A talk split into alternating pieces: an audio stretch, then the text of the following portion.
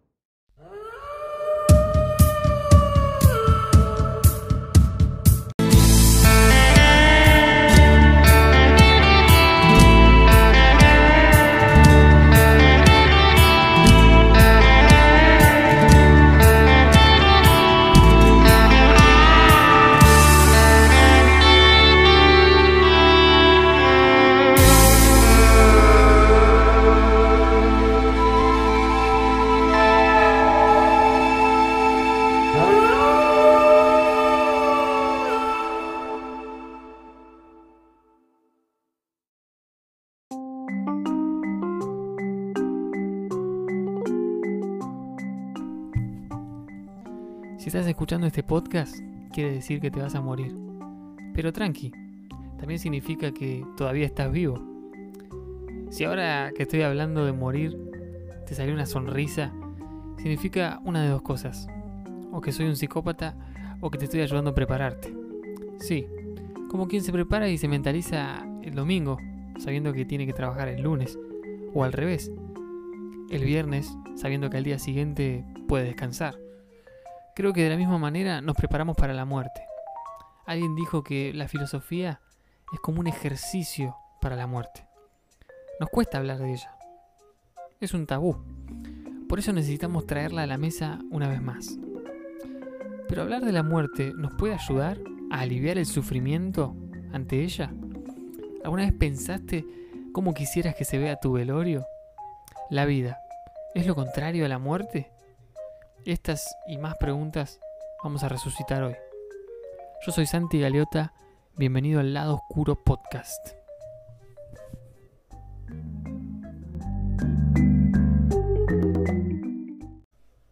Lo que murió no tiene voz, no puede defenderse.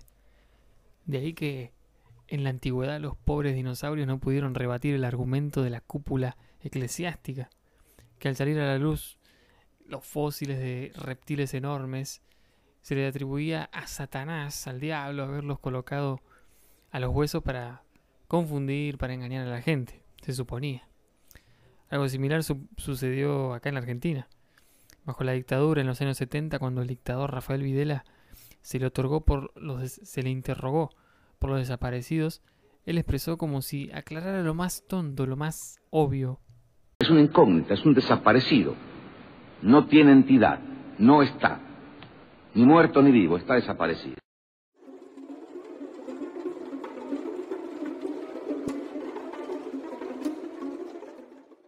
Esta niebla del terror, a veces pareciera que estos que provocan la muerte en otros imaginasen que ellos no, no van a morir, que están exentos de la muerte. Eduardo Galeano cuenta en uno de sus relatos de historias, que se llama El Asustador, ya por el año 1975 y 76 también en Argentina, después del partelazo que impuso la más feroz de todas las dictaduras militares que hubo en, en nuestro país, llovían las amenazas y desaparecían personas, y los sospechosos de pensar y de ser intelectuales, como por ejemplo Orlando Rojas, exiliado paraguayo, él atiende el teléfono acá en Buenos Aires. Una voz repitió lo mismo que le decían todos los días. Comunico que usted va a morir. ¿Usted no? preguntó Orlando. Asustador, toda la comunicación. Nosotros podemos escapar de ella. La muerte es inherente a nuestra vida. La muerte algún día todos la vamos a conocer. Algún día nos vamos a topar con ella. Miedo a la muerte sería como tener miedo a vivir. Por eso es muy importante vivir como si fuera tu último día. Cualquier día la puedes encontrar. Vivir como si tuvieras una cita con la muerte. Se escucha, escucha un poco drástico. Sin embargo, es una realidad. La muerte es algo tan inherente a nuestras vidas. No nos podemos separar. No la podemos quitar de nosotros. ¿Qué hay después de la muerte? Para muchos es un misterio. Para otros hay esperanza, hay vida.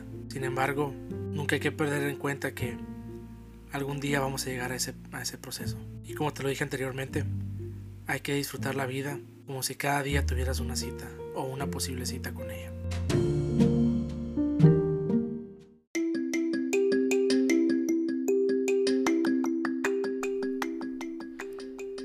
Todos esos momentos se perderán en el tiempo como lágrimas en la lluvia. Es hora de morir. Fragmento de Blade Runner de 1982.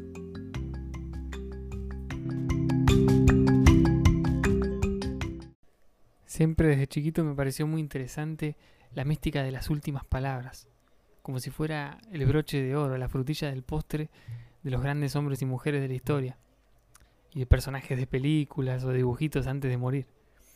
Pero hay un par que se burlaron de esto en sus últimos momentos.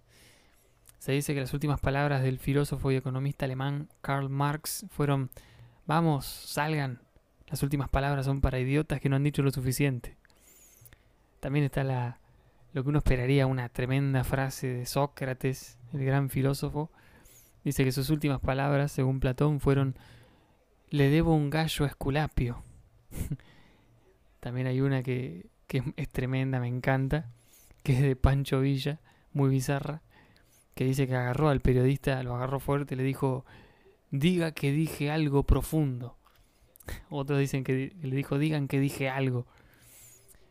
También el, cómico Buster Keaton se dice que sus últimas palabras fueron cuando en un momento uno de sus familiares propuso una comprobación científica diciendo hay que tocarle los pies. Todas las personas mueren con los pies fríos. En el momento en que uno de ellos, de los familiares, se acercó a la cama para, para poner en práctica a ver si realmente era así el método, científico, se escuchó Juana de Arco no. Fue lo último que dijo Buster Keaton antes de morir.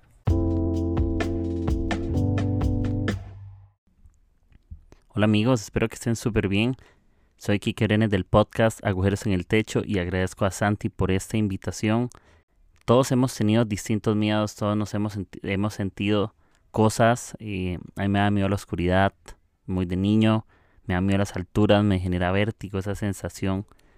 Y el miedo en nosotros puede escribirse como, no sé, cuando desconfiamos de algo, eh, cuando estamos angustiados, eh, cuando tenemos incertidumbre nos da miedo el futuro, nos da miedo aquello que no controlamos y la muerte es alguno de ellos, eh, de algunas de esas cosas y como decía mi abuela siempre lo dice, lo único que tenemos seguro en esta vida es la muerte. Todo lo demás, personas, cualquier cosa material que veas, sueños, proyectos, un día dejarán de ser porque un día ya no estaremos en este mundo. Em, y yo quiero compartir algo no tan místico, no tan espiritual, sino de que muchas veces vivimos con miedo por poner nuestra confianza en las cosas pasajeras y no en las cosas eternas. Todos en este mundo estamos en un camino espiritual independientemente de la creencia que tengas yo soy cristiano y amo a Dios. Y, y sí, muchas veces cuando nos equivocamos, cuando tomamos malas decisiones, tenemos miedo de lo que va a suceder. Porque no podemos confiar en algo que no vemos, pero poner nuestra esperanza en Dios nos hace vivir confiados en algo. Y hay miedo, a la gente le da miedo morir. Creo que nadie quiere morir, nadie quiere el sufrimiento de la muerte incluso. Tal vez sería más fácil morir y, morirse dormido, ¿verdad? Y que amanezcas eh, así, ¿verdad? Que ni bueno, no amanezcas, simplemente ya no estás en este mundo y, ya más allá de lo que las personas perciban en su relación con Dios, de qué va a suceder después, pero eso ya es más personal. Yo les animaría a que más que ir con el temor por la muerte o por el futuro, vivamos con amor por el presente. Vivir un presente seguros nos hace no aferrarnos al miedo de la incertidumbre del futuro. Cómo honramos el presente, cómo lo disfrutamos. La gente que vive con miedo es gente que vive insegura. Todos tenemos miedos, todos tenemos luchas. La humanidad necesita de la divinidad de Dios, la humanidad necesita de la seguridad que solo Dios puede ofrecer. Nosotros somos limitados, eh, somos finitos, somos humanos y me encanta algo que, que he aprendido de Dios. Dios puede ser al mismo tiempo un Dios tan infinito pero a la vez tan cercano conmigo. Puede ser tan infinito y tan grande que tiene una relación con cada persona, pero es tan personal que tiene una relación como mi Padre, mi Dios, mi amigo y no solamente es el amigo de otros o el Dios de otros o el que le quita el temor a otros. También la Biblia dice que Dios no nos da un espíritu de temor, sino de poder, de amor y dominio propio. ¿Por qué hoy decidimos vivir con miedo o con temor si Dios no nos dio un espíritu de miedo?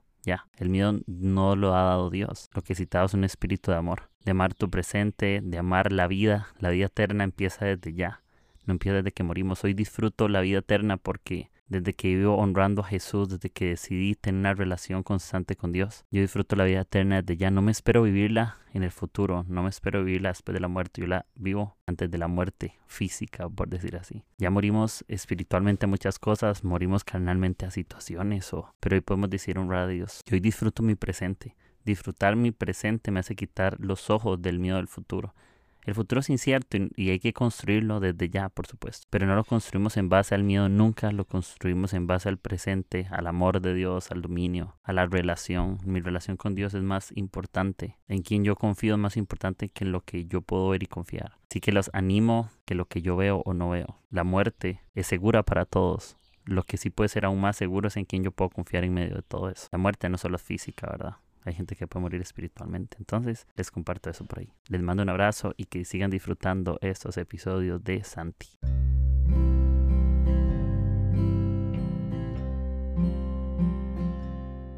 Cuando falleció mi abuelo fue una de las primeras experiencias de alguien cercano, querido, que, que había partido. Yo era todavía adolescente. Y me acuerdo que, si bien en el momento yo tenía una, bueno, yo tenía una muy buena relación con mi abuelo. Pero en el momento lo, lo acepté, lo tomé bien. Pero con el tiempo, a veces la muerte es un proceso también. Para los que quedamos, los que quedamos entendiendo que una persona ya no está. me acuerdo que soñaba muy seguido con mi abuelo después. Y en un momento me acuerdo que yo tenía un vaso, mi abuelo me había dado una copa que era yo lo usaba para tomar gaseosas o bueno acá en Argentina tomamos Fernet con coca y me gustaba cuando me armaba el Fernet con coca tomarlo con, con ese vaso de River que lo tuve varios años y me acuerdo ya tenía unos 17, 18 años y mi vaso de River se me había caído y se me había roto. Se me rompió en mil pedacitos, no había forma ya de recuperarlo. Era, tenía el escudo de, mi club de fútbol y que también era el club de mi abuelo, que era River Plate. Y me acuerdo que en ese momento, yo era bastante grandecito, 17, 18 años, eh, y no era de, tener este tipo de reacciones, pero me puse a, a llorar. Me acuerdo que mi papá eh, vino y me abrazó y hicimos un asado. Acá en Argentina todo lo arreglamos con asados y vino. Y, nada, y pude soltar, me di cuenta que habían sido un par de años que no había podido soltar eso que, estaba ahí. Y lo único que yo tenía de recuerdo de mi abuelo físicamente era esa copa de River que él me había dado y ahora ya no lo tenía. Como que los seres humanos necesitamos esa conexión, necesitamos esa con algo físico. Y cuando ya no tenemos nada, solo queda algo realmente genuino interior.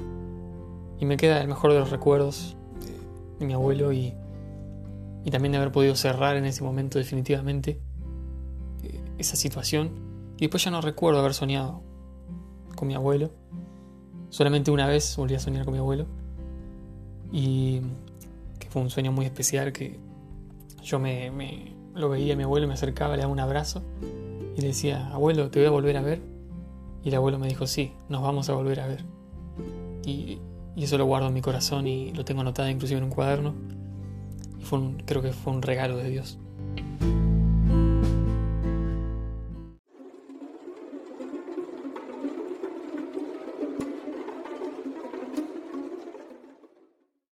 La gente nunca está preparada para la muerte. Ha habido tantas guerras como plagas en la historia y ambas encuentran a la gente igualmente no preparadas. Eso dice Albert Camus en su libro La peste. La misma manera, creo que todos los seres vivos que existieron en, la Tierra, en la historia, claramente murieron, pero sin embargo, pareciera que ninguno estaba preparado para la muerte. Tal vez a eso se refiere el antiguo texto bíblico que dice que hay eternidad en el corazón de las personas. Nadie es inmune. No hay vacuna para la muerte.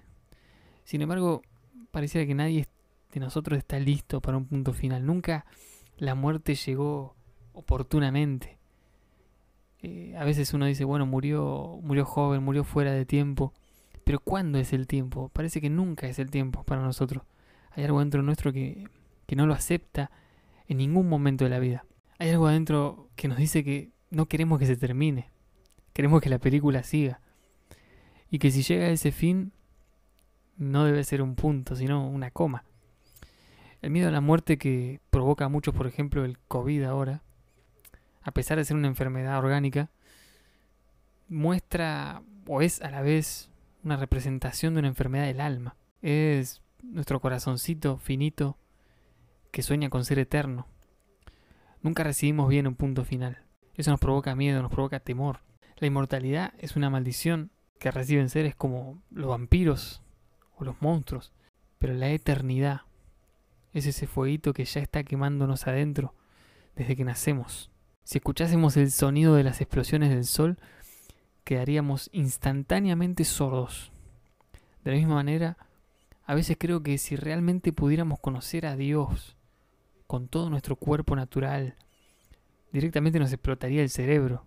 Así como si pudiéramos saber todos los secretos del universo, no podríamos soportarlo, no estamos preparados para eso. Sin embargo, la vida nos puede ser muy útil para empezar a conocer a Dios, para empezar a descubrir un poco todo eso que estamos viendo ahora como tanteando entre las tinieblas, entre las oscuridades. La vida que quizá, tal vez, se trata un poquito de eso. Es como una preparación para escuchar esas explosiones solares, para conocer y poder escuchar las profundidades que hoy nos parecen tan oscuras, tan tenebrosas, que solo pueden ser vistas con los ojos que vamos a tener gracias a, ese día en que la muerte nos abrace y aprendamos finalmente a morir.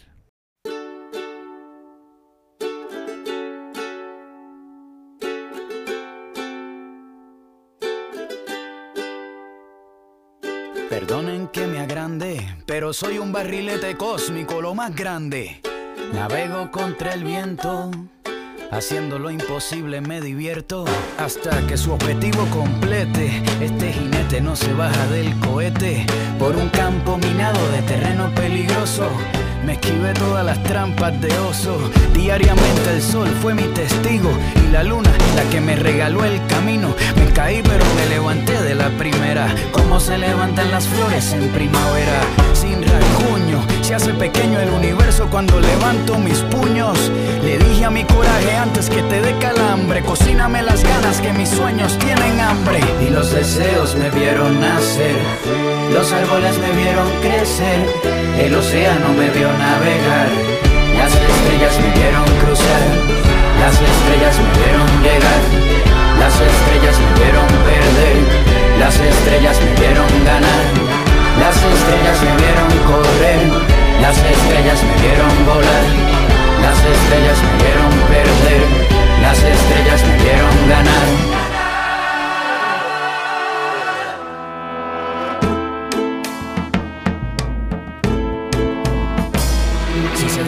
Mis rodillas y se me cae el cielo, si se desfigura el día y se convierte en hielo, si mi sangre se torna color cobarde frío, si mi valor tiene el estómago vacío, si mis sueños se pelean con la suerte, puede que el fracaso abra los ojos y despierte pero estoy preparado para los días salados. Cualquiera que camine se tiene que haber resbalado. Caí con todo pero si es fuerte la caída, más impresionante será mi regreso. Ya no corro, le salieron alas a mis botas. Mi cuerpo navega por el aire, flota. Voy contra todo, hago sudar al viento. Cada paso que voy va narrando un cuento. Hasta mis hazañas se asombran.